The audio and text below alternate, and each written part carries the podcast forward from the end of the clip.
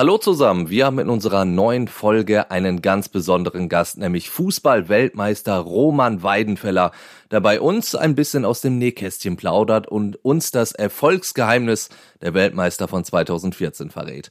Allerdings, so transparent wollen wir sein, gab es bei der Aufzeichnung leider ein paar kleine technische Probleme, weshalb die Tonqualität nicht ganz so ist, wie ihr sie von uns kennt. Trotzdem ganz, ganz viel Spaß. Es lohnt sich so oder so definitiv. WM Inside. Der Expertentalk. Ein Podcast der Funke Mediengruppe in Zusammenarbeit mit den Lokalradios im Ruhrgebiet. Hallo und herzlich willkommen zu WM Inside, der Expertentalk. Am Sonntag geht's ja schon los, die Winter-WM in Katar. Und äh, wir werden euch in den nächsten Wochen bei dieser WM natürlich begleiten. Das machen wir zum einen mit äh, sportlichen Analysen, mit klarer Kante und natürlich aber auch immer dem Blick auf die Umstände in Katar. Denn äh, die können wir natürlich weiterhin nicht verschweigen, wollen wir auch gar nicht. Und das ist natürlich ein Spagat, den wir da durchaus eingehen. Aber den wir bewusst eingehen, weil ich habe es schon gesagt, verschweigen kann man das Ganze nicht, aber andererseits ist es nun mal auch das größte Fußballereignis der Welt und da will man natürlich dann auch ein bisschen drüber sprechen. Das machen wir mit unseren Reportern vor Ort in Katar, mit unseren Experten aus der Redaktion und immer wieder mit wirklich sehr, sehr spannenden Gästen. Und damit sich das auch lohnt, bekommt ihr das Ganze nicht nur als Podcast, sondern auch als Vodcast, sprich einmal zum Hören und einmal zum Gucken. Solltet ihr gerade hören, kein Problem, das passende Video ist in den Show Notes, da einfach mal nachschauen. Oder wenn ihr uns gerade seht und euch denkt, Mensch, der Podcast, den würde ich gerne auch hören, einfach mal so zum Mitnehmen, dann schaut doch einfach mal bei Apple Podcasts vorbei oder Spotify. Da könnt ihr uns direkt abonnieren und gerne natürlich auch Bewertungen hinterlassen. Freuen wir uns auch sehr drüber, zumal äh, wenn sie da meistens positiv sind, bislang wie jetzt. Und ich würde behaupten, damit hätten wir die äh, Spielregeln geklärt und können schon reingehen in die heutige Runde, über die ich mich wirklich sehr freue. Denn wir haben einmal unseren Reporter vor Ort im Oman, äh, wo die deutsche Fußballnationalmannschaft ja gestern das erste und letzte Testspiel vor der BM hatte. Sebastian Wessling ist zugeschaltet. Hi Sebastian. Hallo. Ich fand es sehr süß, wenn du mir die Bemerkung erlaubst, dass du von Winter-WM geredet hast. Das fühle ich hier nicht so. ja, du, du bist äh, auf jeden Fall schon heiß auf die Runde, was natürlich auch so ein bisschen an den Temperaturen bei dir vor Ort liegt. Ne? Dazu, Funke Sportchef Peter Müller. Hallo. Und äh, ja, Peter, ich habe schon gesagt, besondere Gäste haben wir und unseren besonderen Gast heute stellst du natürlich persönlich vor. Ja, ich freue mich ganz, ganz herzlich, Roman Weidenfeller begrüßen zu dürfen. Ein Weltmeister, Torwart im Aufgebot von 2014 in Brasilien. Wir alle erinnern uns, ist aber schon acht Jahre her oder erst acht Jahre her, je nach Blickwinkel. Jedenfalls Weltmeister bleibt man ewig. Das ist eine völlig klare Sache. Und ähm, ja, besondere Gäste haben wir häufig, aber einen Weltmeister hat man nicht so häufig zu Gast. Herzlich willkommen, Roman. Vielen Dank, erstmal hier zu Gast zu sein in der Mediengruppe. Freut mich sehr, bin zum ersten Mal hier. Wird bestimmt spannend. Absolut, wir haben einiges vor. Ich mache die Runde dann auch nochmal eben äh, komplett. Ich stelle mich auch kurz vor. Ich bin Timo Düngen, bin Morgenmoderator bei Radio M. Schalippe. Das ist der Lokalsender für Gladbeck, Bottrop und Gelsenkirchen. Und in dem Moment denkt sich Roman Weidenfeller, hätte er das mal eher gesagt wahrscheinlich. Alles gut. Wunderbar. Im Gebiet halten doch alle gemeinsam zusammen. So nämlich. Wunderbar. Ja, da kann ich mich dran erinnern, als 1900 97 erst Schalke den UEFA Cup gewann und dann Borussia Dortmund den Champions League Pokal, wurde ein, äh, beim WDR ein Fan interviewt, der sagte, wir sind doch alle in den Ruhrpott drinne. Genau. So. Und damit war alles gesagt. Man freute sich eine Woche lang für beide Vereine. Ist auch so. Aber auch schon was länger her, leider. Sebastian, Du hast gestern das äh, grandiose Spiel gegen den Oman gesehen. Man hört die äh, Ironie schon ein bisschen bei mir raus. Dieses 1 zu 0, wenig Berauschendes war zu sehen. Aber immerhin konnte Hansi Flick mal so ein bisschen was ausprobieren. Welche Erkenntnisse kann er denn rausnehmen aus diesem Spiel? Ja, also die erste Erkenntnis ist, dass noch einiges zu tun ist, aber das war jetzt auch nicht zwingend überraschend vor diesem Spiel. Also es oder nach diesem Spiel. Es war ja keine klassische Generalprobe, weil die Spieler mehr oder weniger aus dem laufenden Bundesliga-Betrieb in dieses Testspiel hineingefallen sind. Und es ging vor allem darum, das hat Bundestrainer Flick vorher auch gesagt, es ging darum, Belastung zu verteilen, zu gucken, wer war viel beansprucht, wer braucht eine Pause, wer braucht vielleicht ein paar Spielminuten, muss herangeführt werden.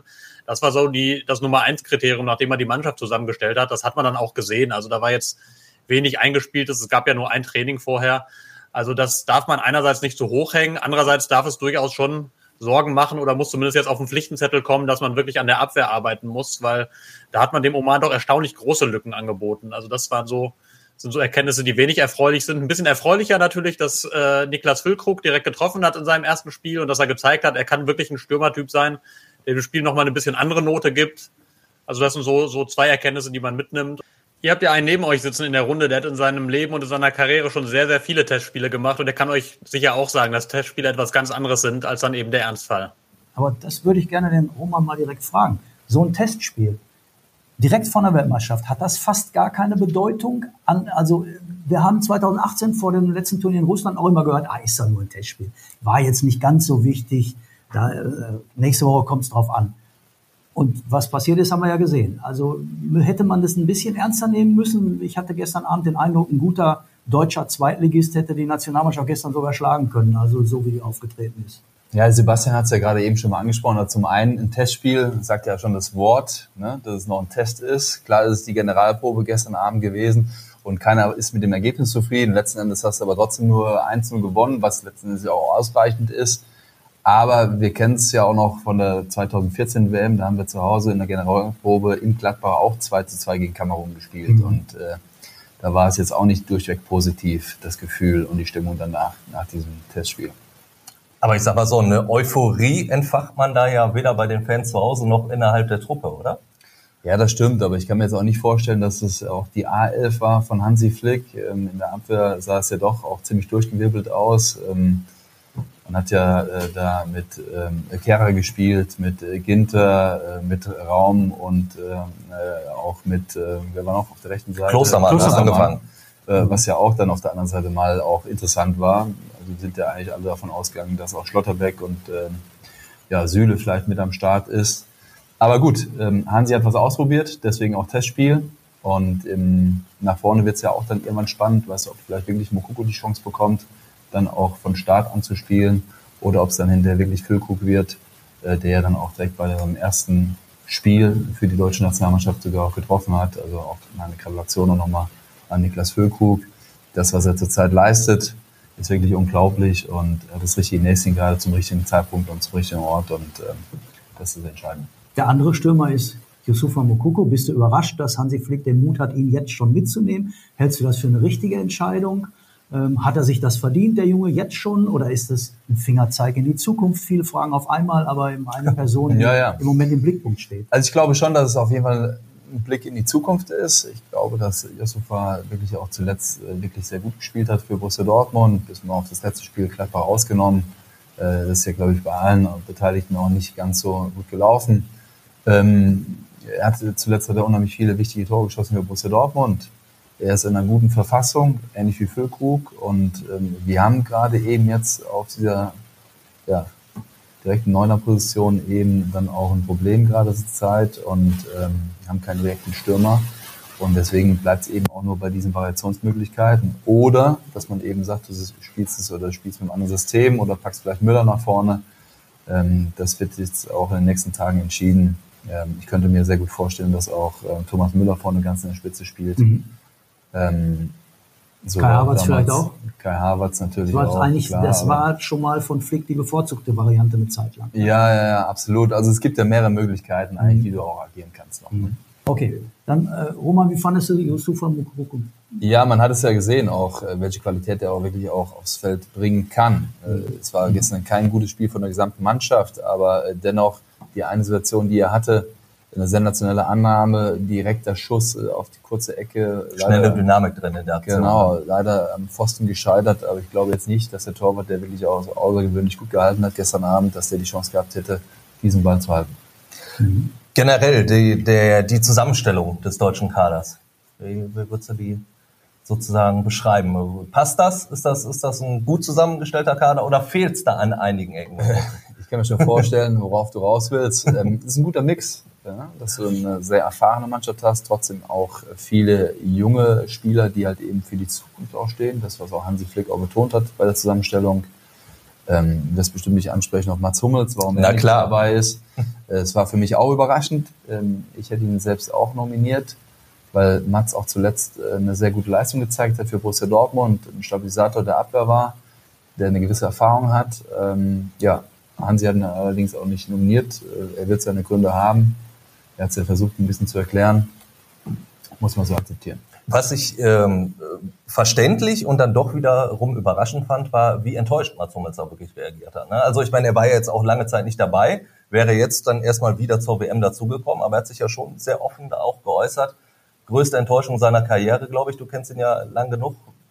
Wie Also verpackt er Mats sowas dann? Ist natürlich ein unheimlich ehrgeiziger Spieler, was ja auch normal ist. Das zeichnet ihn aus. Äh, Er hat auch den Weitblick und er weiß halt eben auch, dass es die letzte Möglichkeit gewesen wäre, für ihn persönlich eine Weltmeisterschaft zu spielen.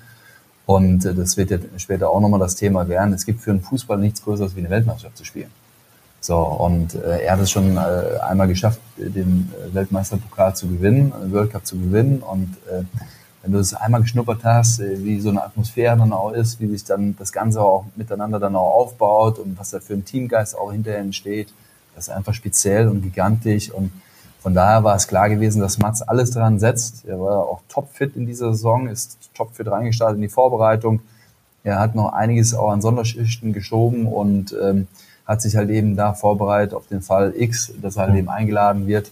Und dass da erstmal die Enttäuschung groß ist, das können wir, glaube ich, alle gut nachvollziehen, gerade aus der Sportlersicht, weil ähm, jeder weiß, wie schön so ein großes Turnier eben ist. Was glaubst du denn, ähm, für welche Innenverteidiger wird sich Hansi Flick entscheiden? Wird es auf ein Duo Rüdiger-Süle hinauslaufen?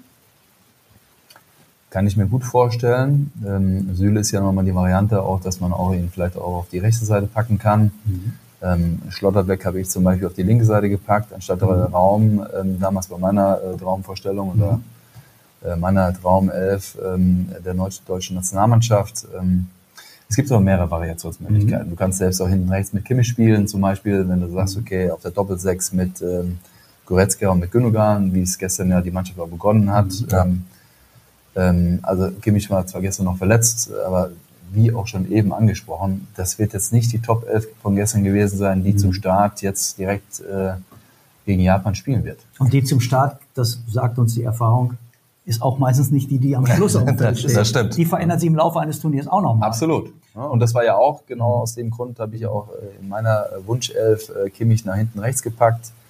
Ähm, ich habe jetzt vor kurzem auch nochmal gelesen, dass auch gar nicht äh, von ihm so ähm, ähm, negativ gesehen wird, wenn er hinten rechts spielt. Also zum einen für mich als Außenstehender habe ich das noch sehr gut vor Augen, als er in der Zeit ähm, von Hansi Flick auch zur Champions League Zeit, als sie dann auch die Champions League gewonnen haben im FC Bayern, er hinten rechts eben auch da die Seite dicht gemacht hat und sich halt eben da mit unheimlich viel Laufwegen auch eingeschaltet hat, hat er eine sehr große ähm, Gewichtung auch im Spiel von den Bayern auch genossen, auch gespielt. Und von daher war es auch so, dass er, glaube ich, ein ganz wichtiger Bestandteil der Bayern war, um da die Champions League zu gewinnen. Und das könnte ich mir so eine Variante auch vorstellen bei der Weltmeisterschaft, ähnlich wie damals 2014 mit äh, Philipp Lahm, der ja auch im Mittelfeld äh, begonnen hat und aufgrund dann hinterher ähm, von Mustafis Verletzung allgemein, aber auch der Spielweise und weil die Mannschaft auch hinter gesagt hat, also Philipp, wir brauchen nicht Eier hinten rechts, ist er hinten rechts reingegangen und es war aus meiner Sicht genau die richtige Entscheidung. Gehen wir denn d'accord damit, dass die Außenverteidigung so der Schwachpunkt ist, wenn wir schon irgendwie gucken, dass wir zum Beispiel einen Mittelfeldspieler nach hinten setzen müssen oder einen Innenverteidiger? Das ist eigentlich seit Jahren so, wenn wir ehrlich sind, hat die 2014er Mannschaft ja das Problem auch gehabt. Mit Hövedes dann Da als hatten, wir, da Außenverteidiger. hatten wir Mustafi, einen Innenverteidiger, der rechts gespielt hat. Und wir hatten Hövedes, einen äh, Innenverteidiger, der links gespielt hat und der Ja.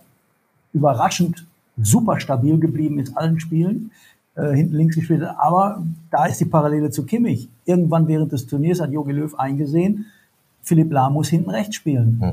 Und ähm, dann hat das, hat das genau das verändert, hat den Mann, den er eigentlich unheimlich gerne in der Zentrale haben wollte, nach hinten rechts geschoben. Und das war einer der Schlüsselmomente, glaube ich. Und ich, Roman macht ja gerade die Parallele auf. Ja, absolut. Ne? Und ähm, bei Mustafi darf man auch nicht vergessen, er wurde noch nachnominiert aufgrund der Verletzung von Marco Reus. Genau, also, genau. Es sind so viele Themen, die noch auf die Mannschaft und auf Hansi Flick zukommen. Äh, ich finde eben, ähm, genau wie es auch äh, Herr Müller auch gerade gesagt hat, ist es ganz entscheidend, dass, dass die Mannschaft sich selber auch in dem Turnier finden muss. Entschuldigung, wir waren beim Bild. Ja, Peter, gerne. ähm, dass die Mannschaft sich auch während des Turniers finden muss. Das entwickelt sich und es gibt einen gewissen Spirit aus der Mannschaft heraus. Aber eines äh, könnt ihr euch sicher sein, dass die Mannschaft alles dran setzen wird, äh, möglichst lange im Turnier zu bleiben und äh, da bin ich auch guter Dinge. Wenn wir uns das vorne angucken, wir haben jetzt gerade schon gesagt, Füllkrug vielleicht vorne drin, Mukoko vielleicht vorne drin, wenn wir einen Stoßstürmer haben, bei Mukoko dann in Anführungsstrichen als Stoßstürmer. Dahinter hat man ja unfassbar viel Qualität. Also das ist ja die Namen. Wenn Havertz nicht ganz vorne spielt, Müller nicht ganz vorne spielt, Musiala, Gnabry, Sané, Hofmann ja sogar auch noch, der spielen kann. Und dahinter nochmal wieder Gündogan, Goretzka. Also das so viel Mittelfeld ist ja spielerische, wirklich so viel spielerische Qualität hat Ja. kaum eine Nation äh, so geballt. Ich frage mich nur, ob die deutsche Nationalmannschaft ausgewogen genug ist, wenn sie eben keinen Stoßstürmer hat und wenn sie keine Top-Außenverteidiger auf internationalem Niveau hat. Gut, wir haben jetzt bei diesem Turnier nicht Miroslav Klose dabei, Genau. der äh, 2014 wirklich auch zum Rekordschütze wurde. Ähm, das ist klar, das ist so ein ganz äh, spezieller Stoßstürmer, also wirklich der richtige Mittelstürmer. Den haben wir diesmal nicht da äh, im, äh, in, in der Nominierungsphase mit dabei. Äh, aber man muss auch ganz klar sagen, wir Deutschen allgemein, wir neigen ja eher dazu, auch das Ganze ein bisschen negativ zu sehen. Also mir wurde es erstmal richtig bewusst, als ich vor 14 Tagen eben schon mal angesprochen auch meine Wunschmannschaft aufstellen sollte, wie schwer das ist, wirklich elf Mann von dieser Qualität aus diesem Kader, der nominiert wurde, wirklich aufs Feld zu bringen. Das ist unheimlich schwer, machen sie, oder? Ja, das ist, Ja, ja irgendeinem, irgendeinem müsste man dann wehtun. muss er opfern. Und Es kann ja Ja. auch, es kann diesmal sogar mal einen Thomas Müller erwischen. Der ist nicht ganz topfit, während Musiala, einer, der sich um die Zehnerposition bewirbt, gerade Klar. Auftrumpft ohne Ende. Ja, wir haben Wir den wissen, Leuten alle, wir wissen alle, wie wichtig Thomas Müller 2014 war. ne? Wir sprechen jetzt nicht über 2018. Ich glaube, da hat die gesamte Mannschaft nicht so performt, wie sie hätte spielen können. Aber äh, was das für eine Gewichtung von Thomas Müller war, bei uns in dem Kader und in der Mannschaft, wie er die Laufwege angegangen ist und im Prinzip so eben auch äh, der Mannschaft eben das Spiel erleichtert hat, das war unglaublich. Ja, und er hat ja beim FC Bayern auch äh, unter dem einen oder anderen Trainer äh, seine Rolle schon verloren gehabt und ist wieder zurückgekommen, äh, hat sich da reingebissen und hat eigentlich nie ähm, seinen Mimos eingebüßt. Also eigentlich ist Thomas Müller immer Thomas Müller geblieben, wertvoll für die Mannschaft, ehrgeizig ohne Ende. Ähm, ja, auf so einen verzichtet man eigentlich nicht. Also ganz wichtig war eben, glaube ich, bei Amtsantritt von Hansi Flick beim FC Bayern damals, ähm, dass er als allererstes mal neu erwähnt hat und Thomas Müller. Das ist natürlich auch eine Gewichtung, wo du auch selbst als Spieler dann eben auch das äh, Vertrauen des Trainers genießt, was du natürlich gerne zurückzahlst, was natürlich Thomas Müller, meine Name brauchen wir uns gar nicht drüber zu unterhalten, sowieso, ist zurückgezahlt hat. Dementsprechend ist ja so eine Verbindung, so eine Vertrauensbasis eben. Und die ist hinterher auch ganz äh, wichtig, auch innerhalb ähm, so einer Mannschaft und während so einem Turnier. Wenn wir jetzt kurz mal im, ja, ich habe den Namen gerade schon mal reingeworfen, Musiala. Ähm, ich habe den jetzt mehrmals gesehen und mich begeistert er ohne Ende. Kann der aus deiner Sicht diese WM schon nutzen, um einen internationalen Durchbruch zu schaffen, um sich den Weg zum Weltstar zu bahnen? Absolut. Also ich glaube schon, dass er die Möglichkeit dazu hat. Ähm, Er wäre auch jemand äh, für meine erste Elf. Ähm, Ist, glaube ich, gerade im ersten Halbjahr dieser Bundesliga-Saison der absolute Shootingstar auch, gemeinsam mit Bellingham. Ja. Bellingham äh, schon längere Zeit auch bei uns jetzt gespielt. Ähm, beide haben das Format eben der absoluten Weltstars. Äh, hoffentlich bleiben beide verletzungsfrei, das ist das Allerwichtigste. Ja. Verkraften eben auch den Hype um die jeweilige Person auch gut, das ist auch wichtig. Ich weiß bei Bellingham, dass er ein sehr gefestigtes Umfeld hat durch die Familie, kann da nur von ihm persönlich sprechen und weiß, dass er damit gut umgeht. Und von daher glaube ich schon, dass die Zukunft den beiden Spielern auf jeden Fall gehört. Und für uns im deutschen Team ist es unheimlich wichtig, dass wir Musiala in unserem Team haben. Du hast es schon gesagt, wir haben ihn letztes noch auf Schalke gesehen, Ja. als er für die Grandios. Bayern gespielt hat. Wirklich grandios. Jeder Angriff lief über ihn. Ja. Und dazu diese, diese Dribbelstärke auf engstem Raum in Bedrängnis, das musst du erstmal hinkriegen. Also was der Junge am Ball kann, also das ist, und das Schöne ist ja dieses Unbekümmerte, er, der ist äh, gerade mal 19 Jahre jung und spielt einfach seinen Stiefel runter. Das ist ja das Stärkste, dass, dass du nicht merkst, dass er nervös wird oder so. Also das ist ehrlich gesagt, macht, eine, macht Freude, ihm zuzuschauen. Hoffentlich hat Roman recht. Ja. Ja, absolut. Ne? Vor allen Dingen, wenn man das jetzt so, so raushört, wenn wir wirklich so seine Stärken so hervorheben. Du hast auch schon gesagt, in deiner Wunschelf ist er, also müsste er eigentlich gesetzt sein. Aus meiner Sicht ja, weil er Dreh- und Angelpunkt hinter des deutschen Teams ist, der natürlich dann auch ähm, gerade nach vorne hin ähm, auch einige Spieler auch in Szene setzen kann und äh, selbst auch die Möglichkeit hat, Tore zu erzielen, hat er ja auch schon geschafft, auch in der Bundesliga-Saison jetzt in der Vorrunde. Also er hat ja, er hat ja alle Talente. Nochmal, also unbekümmert, er ist äh, hinterher hat eine unglaubliche Technik, ähm, er kann die Jungs in Szene setzen, er steckt den letzten Pass und ist noch torgefährlich. Also mehrere Attribute zusammen, also da kann ja normalerweise nichts schiefgehen. Wir haben jetzt über dieses großartig besetzte Mittelfeld gesprochen, haben aber einen Namen noch nicht drin gehabt, der ja auch ein überragender Fußballer ist. Mario Götze, ehemaliger Mitspieler von dir. Ähm, dass der dieses Comeback so wieder geschafft hat, wie, wie nimmst du das wahr? Also ich nehme es unheimlich ähm, positiv wahr. Äh, wir haben ja, glaube ich, alle die Bilder jetzt von Eintracht Frankfurt auch vor Augen. Ähm, es war, glaube ich, für beide Seiten eine absolute Win-Win-Situation, dass Mario verpflichtet wurde. Er hatte schon vor mehreren Jahren, als er dann nach Eindhoven gewechselt ist, hat er dann gesagt, er möchte unbedingt nochmal in der Champions League spielen und am besten sie noch gewinnen. Gewinnen wird vielleicht ein bisschen schwierig, aber in der Champions League spielen hat er geschafft. Aufgrund dessen dass er sich, glaube ich, auf jeden Fall wieder resettet hat äh, in Holland, damals in der Liga halt eben, unter den Möglichkeiten von Roger Schmidt eben auch wieder das Vertrauen zu spüren, auch mal raus hier aus der Medienlandschaft zu kommen, aus Deutschland, immer diesen Ballast des WM-Tors von 2014 zu spüren. Dann gab es ja danach auch nie keine leichte Zeit bei Borussia Dortmund. Und jetzt ist er wieder komplett ähm, ja, auf ähm, äh, einem sehr, sehr guten Niveau. Er ist auch Dreh- und Angelpunkt, so ähnlich wie Musiala äh, von der Eintracht Frankfurt, immer anspielbereit, er kann die, die Bälle stecken, er, er, er verarbeitet die Bälle sensationell. Ähm, er hat gute Mitspieler, die natürlich für ihn ähm, auch die Laufwege auch machen für ihn, damit er einfach sein Spiel noch weiter nach vorne treiben kann. Also ich finde eben, äh, ich freue mich unheimlich für ihn persönlich. Ich finde, er ist wichtig im Team, weil ich auch weiß, wie loyal er ist und welch guter Teamplayer er ist.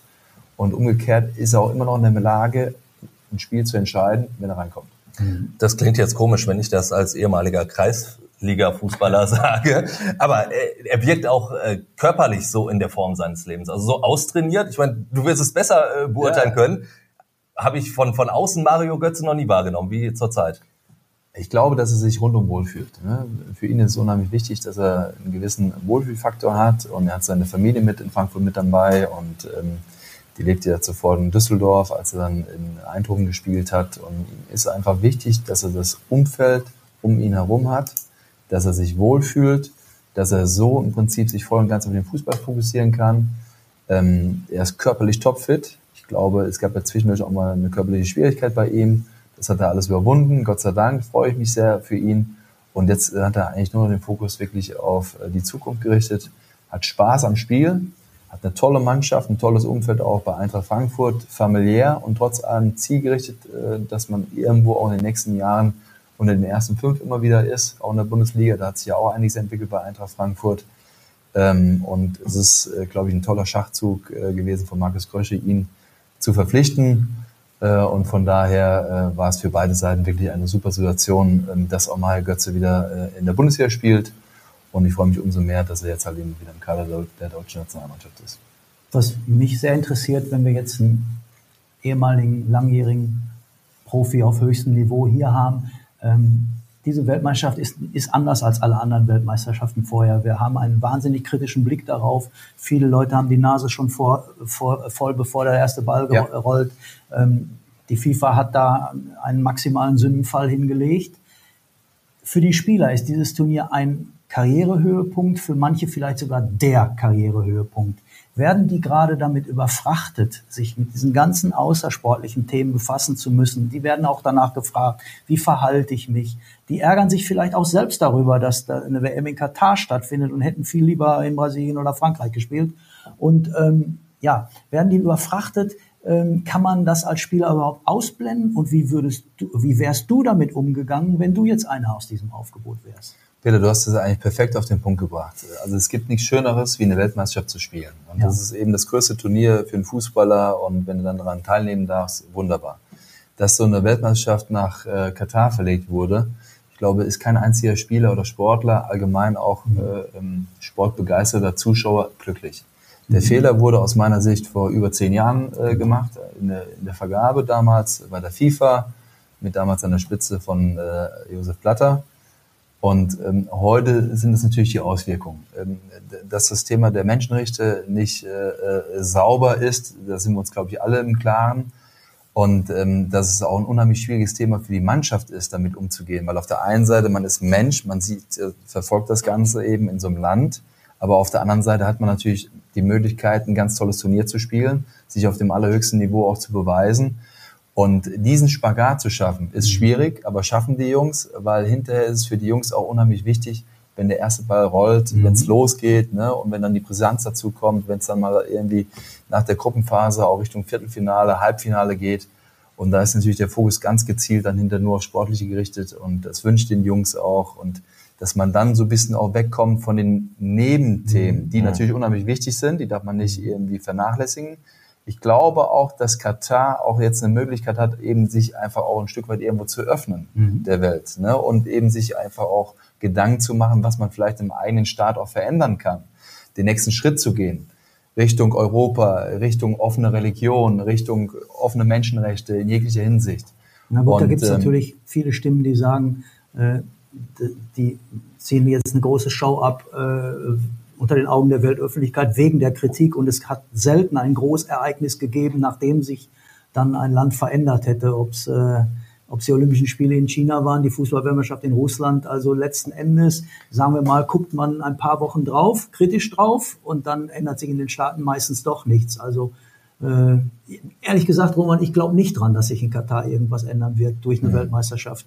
Aber die Frage ist eben, kann so ein Spieler sowas überhaupt ausblenden und oder wird er sogar in seinem Tun gestört? Gestört nicht, er kann es ausblenden.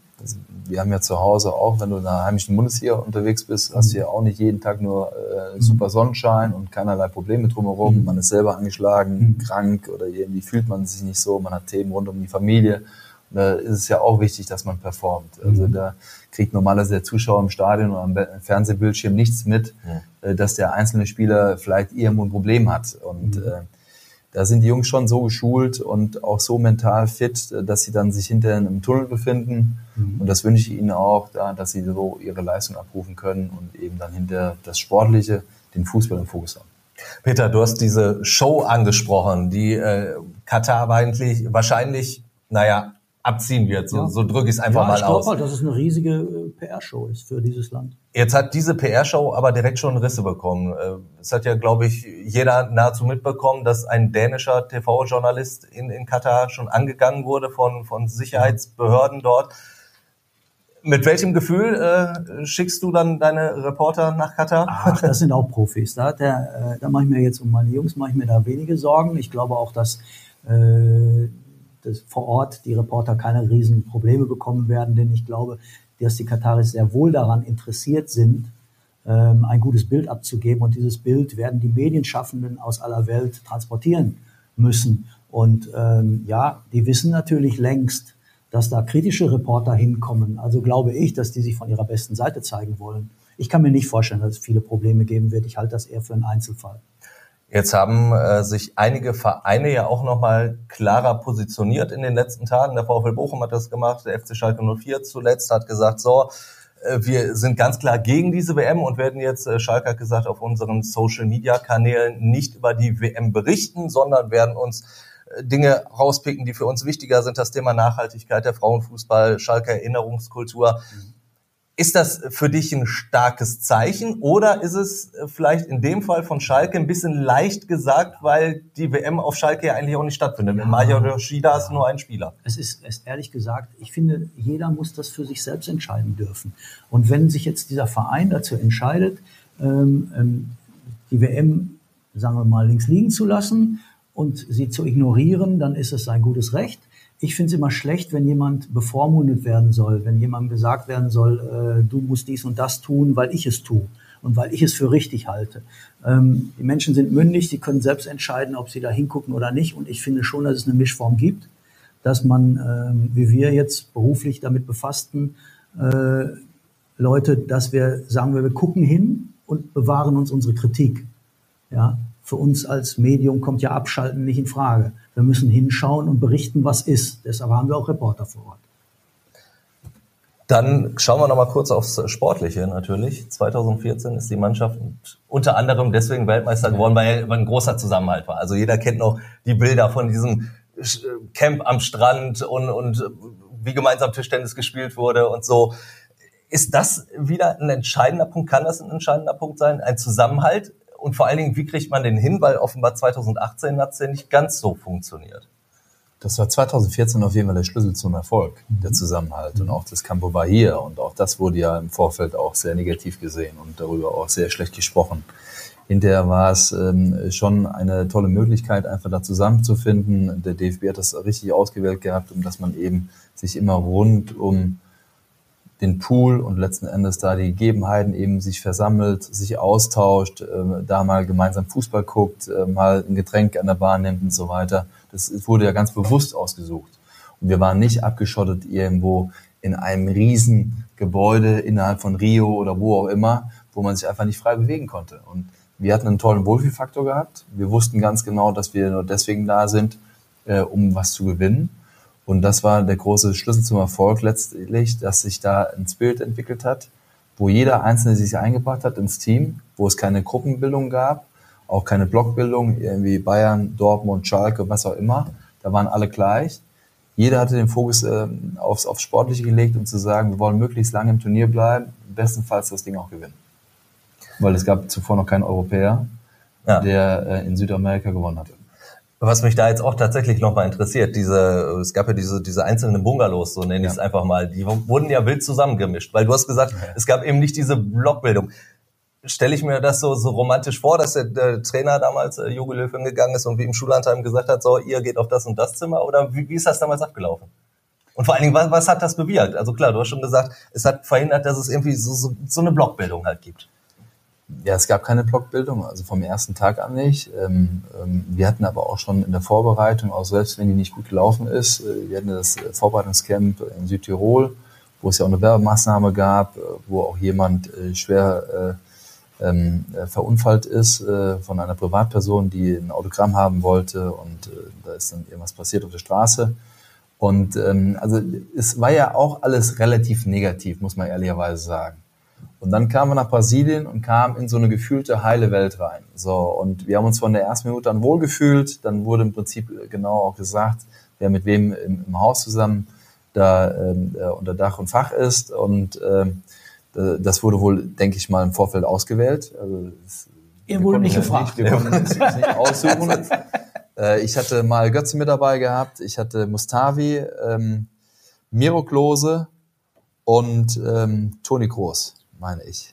Ja, so, und ähm, da war es halt eben ganz spannend, dass die meisten rannten dann direkt in dem Moment, als dann die Namen äh, ja, im Prinzip äh, gesagt wurden und das Haus äh, entschieden wurde, wo es denn genau einzuziehen ist, äh, rannten die los und äh, schauten eben das beste Zimmer zu, zu haben, am besten natürlich irgendwie mit Mehrblick.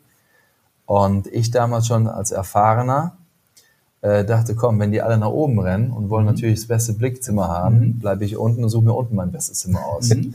So, danach war auf einmal relativ schnell erstmal klar, dass die Fragestellung kam innerhalb des Hauses, wie wird hier überhaupt ausgewählt, wer welches Zimmer bekommt. Mhm. Also es war nicht so von wegen, wer zuerst da ist, der mal zuerst und darf zuerst einziehen und legt sich schon mal direkt ins Bett rein, sondern auf einmal kam dann die Ansage intern, ja, es geht nach Länderspielen. Dann dachte ich nur, oh Mist, jetzt hast du ein Problem. mein Glück war nur, dass Mustavi weniger Länderspiele hatte als ich. Das heißt also, bei mir war es nicht dann hinter die Besenkammer. Okay, sehr gut. Wunderbar. Roman, du hattest ja 2014 eine besonders schwierige Rolle, weil jeder Feldspieler kann darauf hoffen, dass er mal ein paar Minuten spielt. Als Ersatztorwart, der musst du dich immer topfit halten, immer für den einen Augenblick auf allerhöchstem Niveau halten. Gleichzeitig weißt du aber, dass an einem Manuel Neuer auf Weltklasse-Niveau nicht vorbeizukommen ist. Ähm, wie schafft man es, sich selbst nicht nur auf dem sportlichen Niveau zu halten, dafür warst du jahrelang Profi, um das zu können, aber wie hält man sich dabei Laune? Wie schafft man es über diesen Zeitraum, ein wichtiges Mitglied der Gruppe zu werden und dann dem Ganzen ja auch einen wichtigen Anteil zu geben?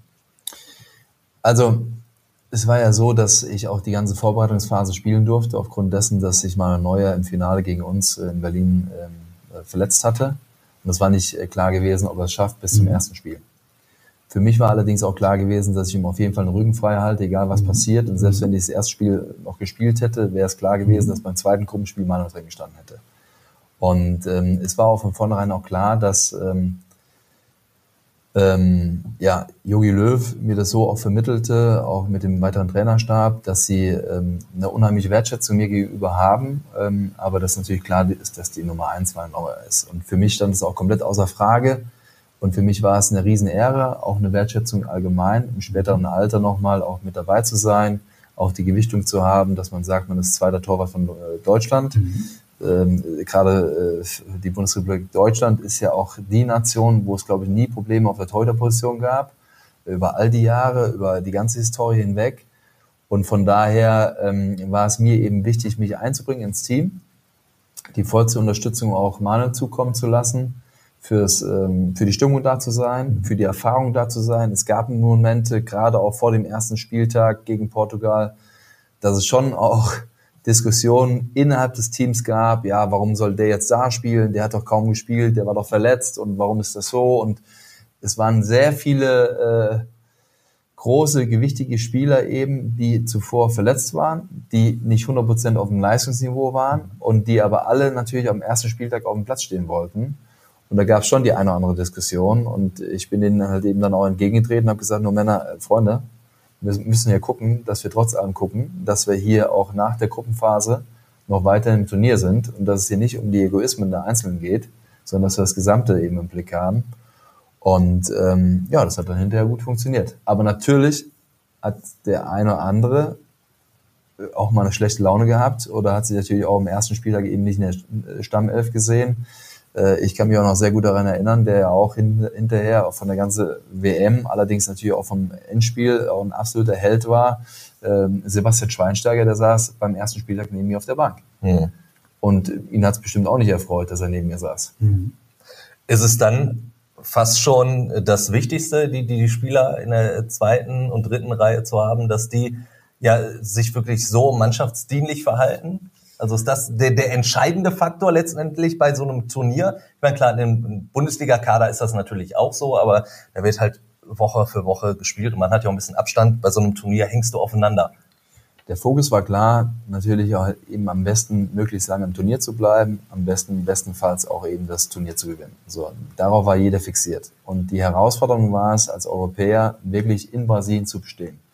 Die Hitze war schon unglaublich heiß und auch sehr unangenehm, aber trotz allem haben wir uns damit auseinandergesetzt. Wir sind eine Woche vor in Brasilien angereist und haben tagtäglich wirklich auch in der bullenbrütenden Hitze trainiert, haben uns angepasst an die Temperaturen und haben eben alles dran gesetzt, wirklich auch äh, als Gemeinschaft Gas zu geben und dann halt eben in dem Moment halt eben dann auf dem Punkt eben fit zu sein. Und es ist ja logisch, dass elf Jungs spielen können, aber dass die Jungs dahinter eben auch immer wieder die ersten elf herausfordern, immer wieder auch fordern und fördern äh, auf dem Trainingsplatz mhm. und zeitgleich sich natürlich selber auch in der Verfassung auch bringen, dass sie halt eben, wenn sie gefragt werden oder wenn sie gebraucht werden, eben dann eben mit dabei sind und halt eben dann ohne irgendwie einen Leistungsabbruch oder sowas direkt performen. Also ist die 2014er Gemeinschaft, so wie sie funktioniert hat, eine Blaupause für jetzt, könnte man sagen. Also wenn, wenn, wenn die Mannschaft, die jetzt äh, nach Katar fliegt, ähm, wenn die, diese Mannschaft sich an diese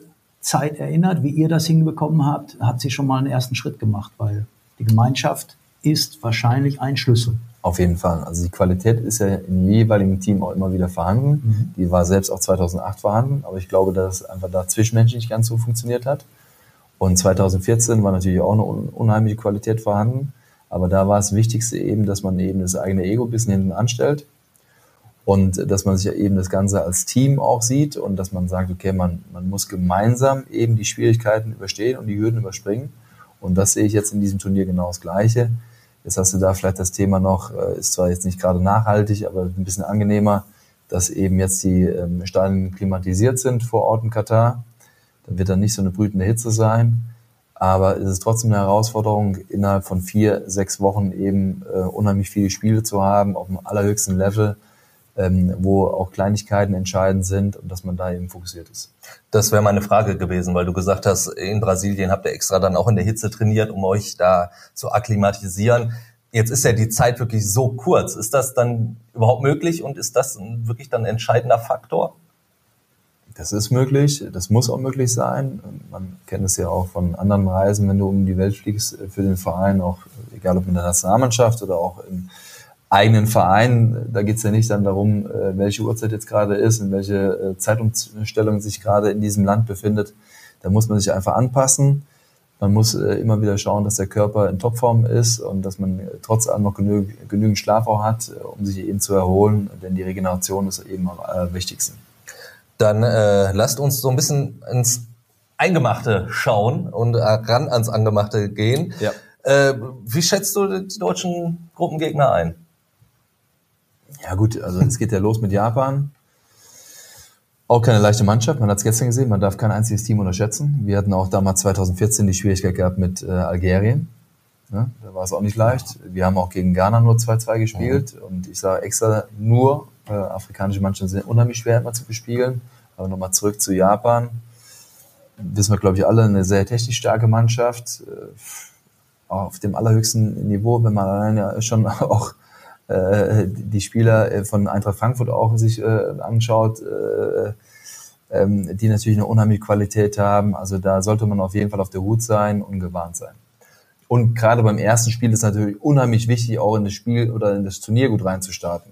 Das war für uns halt eben auch so ein gewichtiges Fund, dass man äh, eben gleich mit einer 4-0 äh, Siegsserie startet, wo du dahinter sagen kannst, na gut, wir haben äh, äh, Portugal erstmal ganz klar besiegt, was ja im Vorfeld auch nicht so klar war, weil damals haben die Portugiesen ein sehr gutes äh, Team zusammen gehabt und ähm, beim ersten Spiel weiß keiner genau, wo er steht.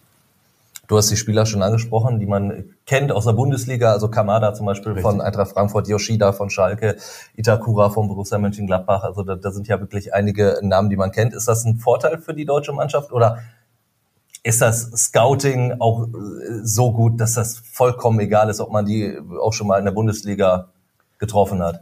Also es ist ein Vorteil für den jeweiligen Spieler, der natürlich dann gegen Kamada und ähm, den anderen Jungs eben dann spielen muss, gar keine Frage. Aber auf der anderen Seite ist das Scouting heutzutage so wirklich ausgebaut und so speziell, dass man über jeden einzelnen Spieler eben auch alle Informationen hat.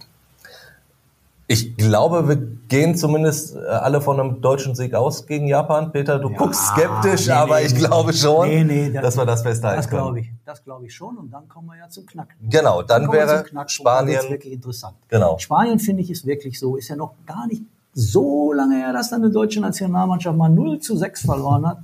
Und ähm, ja, also Spanien ist ja alles zuzutrauen. Da weiß man auch gar nicht so richtig, Roman, oder? Wie meinst du? Wie ja, es sind ja nicht die? mehr so diese Namen, die nee, man so direkt vor Augen hat. Aber sie haben ja so ein paar Musialas ja, dabei. Ja, ne? Da sind einige Top-Talente. mittlerweile, die einige auf allerhöchsten Niveau auch spielen. Ja. Also das wird natürlich schon brenzlig. Ich will jetzt nicht unbedingt sagen, dass es jetzt der Top-Favorit ist äh, auf dem WM-Sieg, aber natürlich ist Spanien immer auch im Kreis der ganz großen Nationen mit dabei, die ein Wörtchen mitzureden haben. Aber wir können uns darauf einigen, dass das der Gradmesser für die deutsche Nationalmannschaft wird in der Vorrunde. Absolut. Mhm. Das wird so die, die Standortbestimmung sein. Auf jeden Fall. Ne? Ähm, äh, letztlich äh, ist es schon wichtig halt eben, dass man da halt eben besteht. Ich glaube, das ist das Entscheidende, dass man da auch mal ein Zeichen setzt, dass man direkt gegen eine große Nation spielt und ähm, eben da auch mit breiter Brust rangeht weil, wie gesagt, umgekehrt, wir haben jetzt viel über Spanien gesprochen, aber wir haben selbst die Talente und äh, die mhm. exzellenten Spieler auf unserer Seite und da darf man sich auch nicht verstecken. Wie weit kann die deutsche Mannschaft kommen? Was meinst du? Also ich glaube schon, ein Viertelfinale sollte Pflicht sein, ein Halbfinale ist auf jeden Fall möglich und ähm, ich bin immer jemand, der eigentlich sehr positiv in die Zukunft schaut. Ähm, ich kann mir auch sehr gut vorstellen, dass man auch wieder ein Finale zwischen der deutschen Mannschaft und ähm, südamerikanischen Team äh, zum Beispiel sieht. Über den dritten Gegner haben wir noch gar nicht geredet, aber ich glaube, das Spiel gegen Costa Rica ist auch so eins, das hängt auch viel davon ab, wie man vorher gegen Spanien ja. gespielt hat. Ne? Denn plötzlich kann so ein Spiel auch nochmal zu einer Riesenbelastung werden, ja, wenn du vorher die Fall Aufgabe nicht bewältigt 100% hast. auch nochmal eine Pflichtaufgabe sein, mhm. ne, die du nicht als Pflichtaufgabe auch äh, annehmen musst, sondern dass du mhm. sagst, es wird wichtig sein, hinter die Punkte noch zu holen. Ähm, es gibt keine leichte Nation mehr. Man hat es gestern gesehen gegen Oman. Also wir haben ja die deutsche Nationalmannschaft eigentlich sehr schlecht besprochen. Es war auch kein gutes Spiel. Aber die Szenen, die ich gesehen habe von Oman, also das war gar nicht so schlecht. Es mhm. ging eigentlich hinten los mit dem sensationellen Torwart bis nach vorne hin. Da war zwar einmal die Szene auch, äh, da weiß keiner, warum der Stürmer den Ball nicht reingeschoben hat. Der hat sich scheinmal vor Manu erschrocken.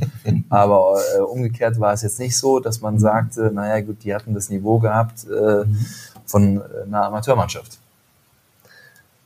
Spanien schon als einer der WM-Favoriten von dir genannt. Wer ist so dein absoluter Top-Favorit?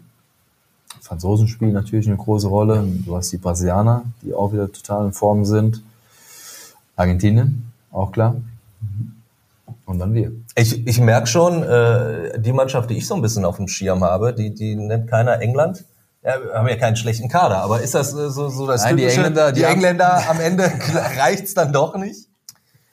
Das ist so, ein, so, ein, ja, so eine typische Mannschaft, wo ich sage, außergewöhnliche Einzelspieler.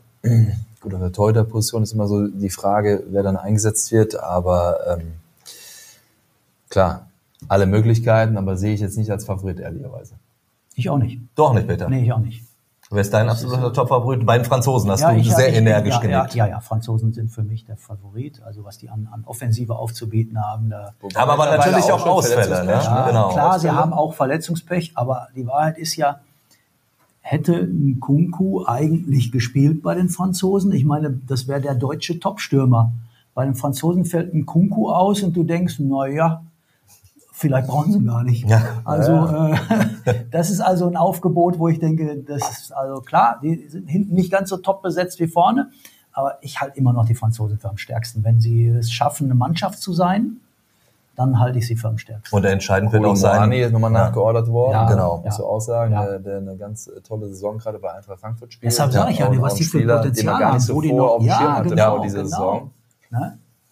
Aber ähm, ja, äh, gar keine Frage. Äh, Das Einzige, was so ein bisschen gegen die Franzosen spricht, ist eigentlich, äh, es hat ja noch keine Nation so wirklich geschafft, den Titel dann zu verteidigen. Und ähm, Würde eigentlich jetzt für einen Vorrunden aus der vor, Franzosen vor sprechen. zig ja. Jahren mal irgendwann die Brasilianer, aber schon zig Jahre her. Äh, von daher äh, ne, tippe ich nicht unbedingt auf die Franzosen, aber na klar, wenn die ein gewichtiges Wort auch mitsprechen. 58, 62, Peter, 58, oder? 62, genau.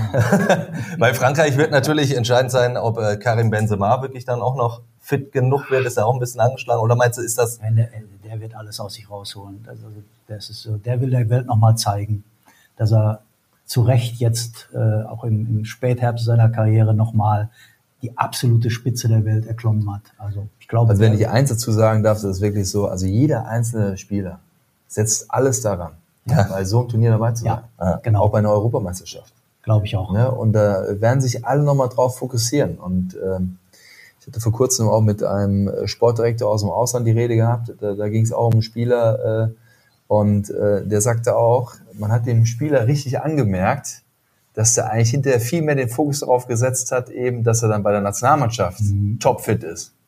Und er war auch dann topfit. ja, Ne? Also man hat so ein großes Turnier immer im Hinterkopf. Und, und gestern war natürlich auch das Thema, dass man sagt, man möchte sich auch nicht im letzten Spiel auch ähm, in der Generalprobe nochmal verletzen. Wir haben, glaube ich, alle die Bilder von Marco Reus auch vor Augen Ja, gegen ja. Armenien zu Hause Ja. in Mainz. Ich selbst habe ja da gespielt.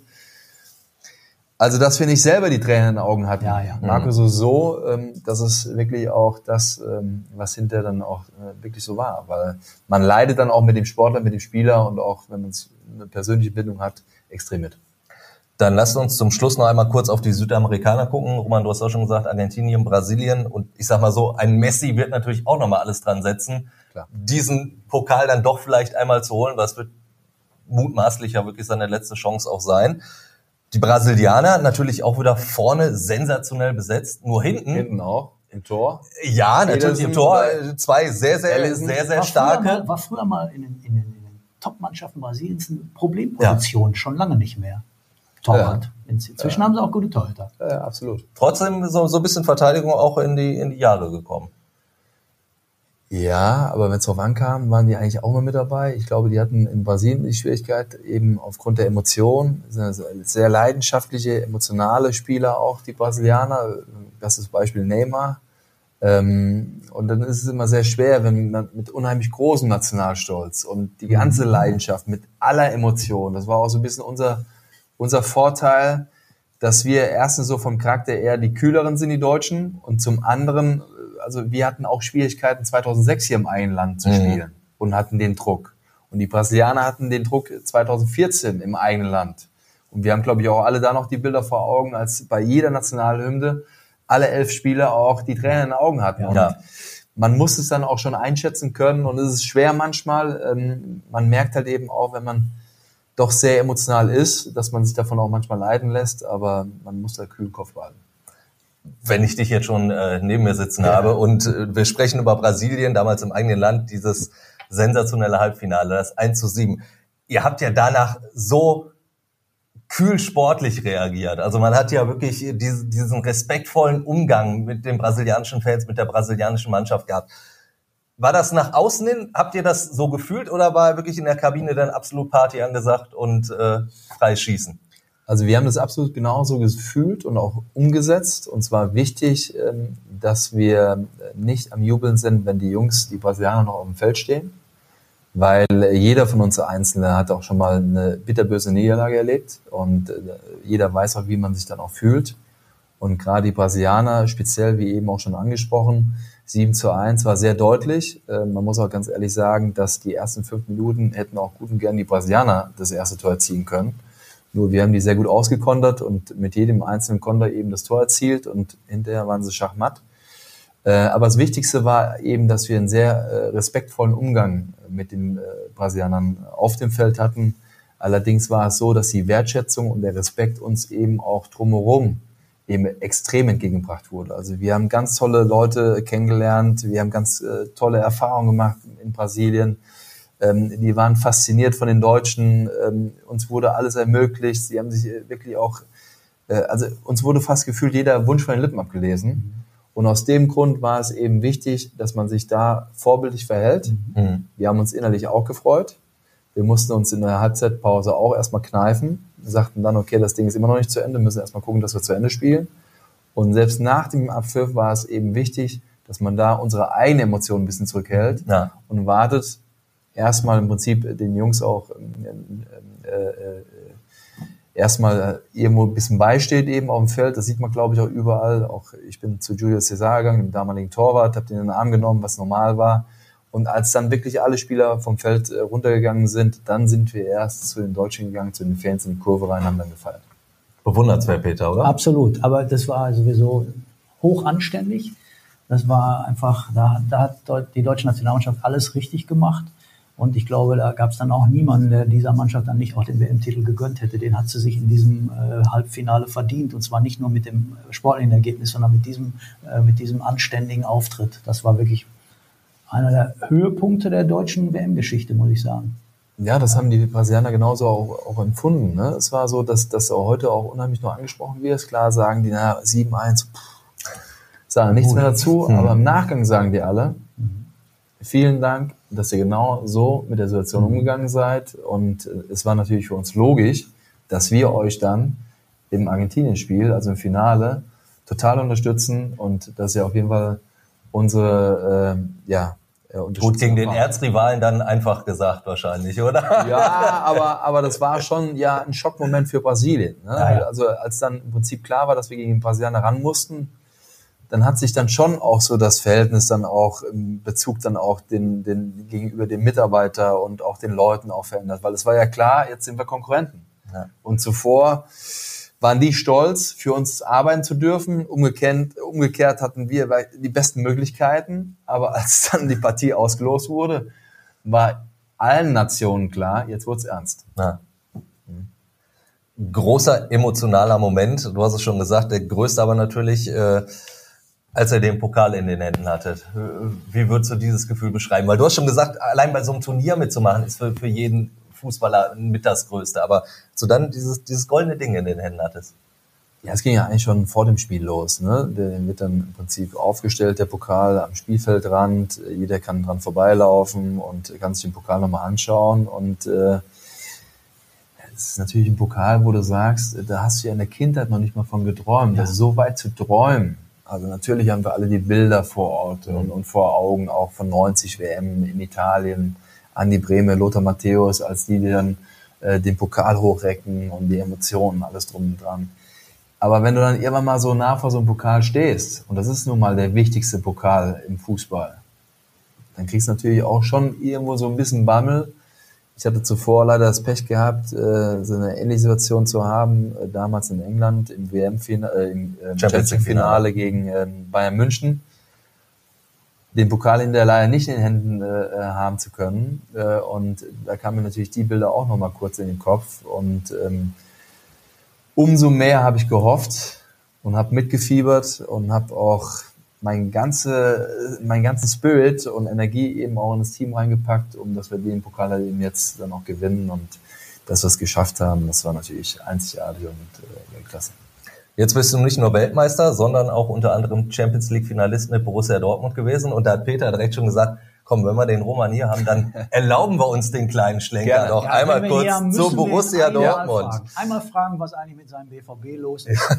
Als Dortmunder muss man ja schon fast froh sein, dass die Probleme jetzt für ein paar Wochen beiseite geschoben werden und der Fokus auf die WM gelegt wird, oder Roman? Ist das so? Ich, ich sehe es eigentlich als Sportler, ich sehe es eigentlich als Sportler wieder andersrum. Also ich, ich als Fußballer und natürlich jetzt mit der Sicht zu sagen, okay, wir haben jetzt, äh, ja, sind ähm, klar die Runde jetzt weiter in der Champions League, was ist, ist unheimlich wichtig ist für den Verein, aber auch für die Mannschaft, ähm, sowohl vom sportlichen Anspruch her als auch äh, nach Corona oder in so einer Corona-Phase noch eben äh, wirtschaftlich auch zu sehen, dass da nochmal äh, 10 bis 12 oder vielleicht auch 15 Millionen ähm, äh, Euro auch generierbar sind. Ähm, in der Bundesliga, muss man ganz ehrlich sagen, ist man hinter den Erwartungen. Ähm, Platz 6 kann nicht der Anspruch sein von Borussia Dortmund aus meiner Sicht. Ähm, man hatte zwischendurch äh, so das Gefühl und auch die Phase, dass man wieder nah oben dran ist. Äh, die beiden hatten ja auch Schwierigkeiten. Union Berlin stand lange Zeit auf, an erster Stelle. Äh, Freiburg mit dabei, ähm, äh, Leipzig eh, die da von unten wieder nach oben kamen, so weiter, ähm, Frankfurt auch nah dran, so weiter. Ähm, dass man aber dann zum Ende der Hinserie und kurz vor so einem Turnier nochmal zwei Niederlagen erleiden muss, schmerzt. Ähm, ist, glaube ich, auch nicht, äh, wie eben schon angesprochen, der Anspruch. Man hat äh, auch keine gute Performance gezeigt, egal ob es in Wolfsburg war oder auch in Gladbach. Ähm, teilweise auch nicht so richtig greifbar, äh, teilweise nicht richtig greifbar auch, woran es lag. Klar, in Gladbach Abwehr, aber auch in Wolfsburg nicht so wirklich, auch in die Zweikämpfe reingekommen. Ähm, auch die Abschlüsse und so weiter, nicht wirklich das Gefühl entwickelt, dass man auch in Wolfsburg gewinnen will mit absoluter Macht weil man ja zuvor auch schon eine ganz gute Phase hatte und die dann mit rein äh, auch in so eine Länderspielpause, in so eine Weltmeisterschaftspause, äh, weil äh, ich sag mal so, im Prinzip acht Wochen ruht der Ball jetzt in der Bundesliga und das schmerzt dann schon sehr, dann auch Borussia Dortmund auf dem sechsten Tabellenplatz zu sehen. Also du glaubst schon, dass die äh, Spieler des BVB jetzt am liebsten weiter durchgezogen hätten, um, um halt ja, Wiedergutmachung sozusagen zu betreiben. Auf jeden Fall. Ich glaube, dass die Mannschaft gefordert ist, dass äh, sie jetzt eben auch äh, die Dinge auch wieder richten muss und äh, dass es nicht daran liegt, äh, an Themen, die drumherum eben stattfinden, sondern eben, dass die Mannschaft die absolute Qualität hat, eben auf jeden Fall unter den ersten drei Mannschaften zu sein. Ähm, äh, ich finde auch, dass man vom Kader her so breit aufgestellt ist, dass man hätte wirklich auch die beiden dieses Jahr auch attackieren müssen. Ähm, man hat jetzt erstmal den Faden verloren. Wir wissen alle, dass noch eine Rückserie zu spielen ist. Da kann noch einiges passieren. Nach so einer Weltmeisterschaft ist ja auch meistens immer die Frage, gibt es einen Leistungsabbruch auch bei den, bei den Konkurrenten oder je nachdem. Ähm, wir hoffen, weil wir ja doch dann auch den einen oder anderen Spieler bei der Weltmeisterschaft dabei haben, dass natürlich bei uns nicht stattfindet. Ja, aber nach der WM werden die Karten nochmal neu gemischt und äh, da ist eben wichtig, dass man egal ob man eine WM gespielt hat oder ob die Jungs jetzt mit auf die Asienreise auch geschickt werden, ähm, dass man dann halt eben äh, wieder ausgeruht, auch mit kompletter äh, Leidenschaft und mit kompletten Power eben dann die Arbeit wieder beginnt im Januar und dass man da eben äh, der Herausforderer ist und dass man schnell wieder oben anschließt. Wir sind sehr, sehr gespannt, wie dann die Pause in Anführungsstrichen genutzt wird. Zu guter Letzt müssen wir natürlich aufs Spiel gucken der deutschen Fußballnationalmannschaft. Es geht ja dann äh, nächste Woche los gegen Japan. Da würde ich mir doch gerne ein paar Tipps einholen. Roman, was meinst du? Ja, es gibt keine klare Partie. Ich äh, tippe auf ein 2 zu 1. Also schon eng. Eng, aber wir gewinnen und damit ist dann erstmal der richtige Ball, der richtige Ball äh, ins richtige Spiel reingerollt worden und dann geht's los. Ohne zu wissen, dass Roman 2 zu 1 tippen würde, genau das ist auch mein Tipp. Also ich habe es nicht gewusst, dass Roman das sagen würde ja. und deshalb, äh, also für mich ist so die Vorstellung ist die, dass es nicht ganz einfach wird, aber dass dann am Ende doch äh, die Deutschen hm, mit ihrer Qualität sich durchsetzen werden, gerade die offensive Qualität. Gut, ich habe mich ja schon disqualifiziert, indem ich ja England als einen meiner Top-Favoriten ja, genannt habe. Aber ich, ich glaube tatsächlich an einen relativ klaren deutschen Sieg. Ich könnte mir so, so ein 3 zu 0 vorstellen. Na gut, da haben wir ja auch alle nichts gegen. Richtig. Wenn du, wenn du endlich mal recht haben solltest, wenn du endlich mal recht haben solltest, lieber Na, ich- Timo, dann, ich- dann ich freuen sag- wir uns doch mit dir. Ich habe Genau. auch das passende Argument dazu, die, die deutsche Geschwindigkeit und Maya Yoshida in der japanischen Innenverteidigung. Ich glaube, das könnte tatsächlich ein Faktor werden. Ja, dann äh, vielen, vielen Dank. Hat sehr, sehr Gerne. viel Spaß gemacht. Ja, Vor allen ganz Dingen herzlichen Dank auch die, die Eindrücke nochmal auch äh, aus dem Jahr 2014. Das äh, ja, wird man so schnell nicht vergessen. Also Absolut. du nicht und Herrlich. wir jetzt auch nicht. Also Herrlich, dementsprechend vielen, vielen Dank. Peter, dir natürlich auch vielen Dank. Gerne. Und äh, Danke für die Einladung auch nochmal hier in eurem Haus. Ne? sehr Ja, gerne. freuen wir uns sehr. Wenn, wenn gemacht. ein Weltmeister kommt, dann äh, öffnen wir gerne die Pforten. Ja, wenn ihr äh, auch Spaß dran gehabt habt, dann äh, bleibt natürlich dran bei WM Inside, unserem Experten-Talk. Ich habe es schon gesagt, ihr findet uns bei Spotify, bei Apple Podcasts, also eigentlich überall, wo man Podcasts findet und die Videos dann auch immer auf unseren Funke-Portalen. Und dann hören wir uns das nächste Mal wieder und zwar nach dem Japan-Spiel. Da wird es dann direkt am nächsten Morgen eine Analyse geben. Und ansonsten könnt ihr natürlich auch noch Feedback loswerden. Ich habe es auch schon gesagt, könnt ihr zum Beispiel auch Sprachnachrichten schicken über WhatsApp. Die passende Nummer in den Show Notes. Und dann sage ich einfach bis zum nächsten Mal. Ciao. Vielen Dank. Tschüss. Tschüss, vielen Dank. WM Inside, der Expertentalk. Jetzt kostenlos folgen auf Spotify, Apple Podcasts, Google Podcasts oder in eurer liebsten Podcast-App.